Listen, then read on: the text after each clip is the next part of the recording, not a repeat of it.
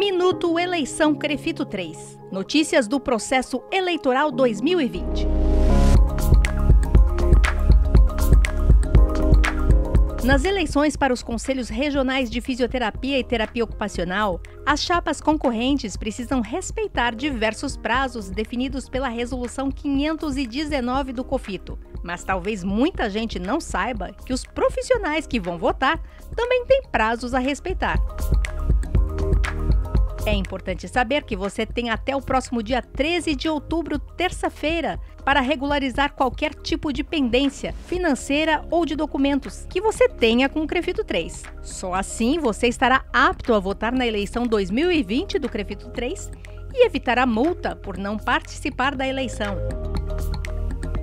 Para regularizar pendências referentes à inscrição, o profissional pode enviar um e-mail para srp crefito3.org.br. Já para as pendências financeiras, o contato é o financeiro@crefito3.org.br.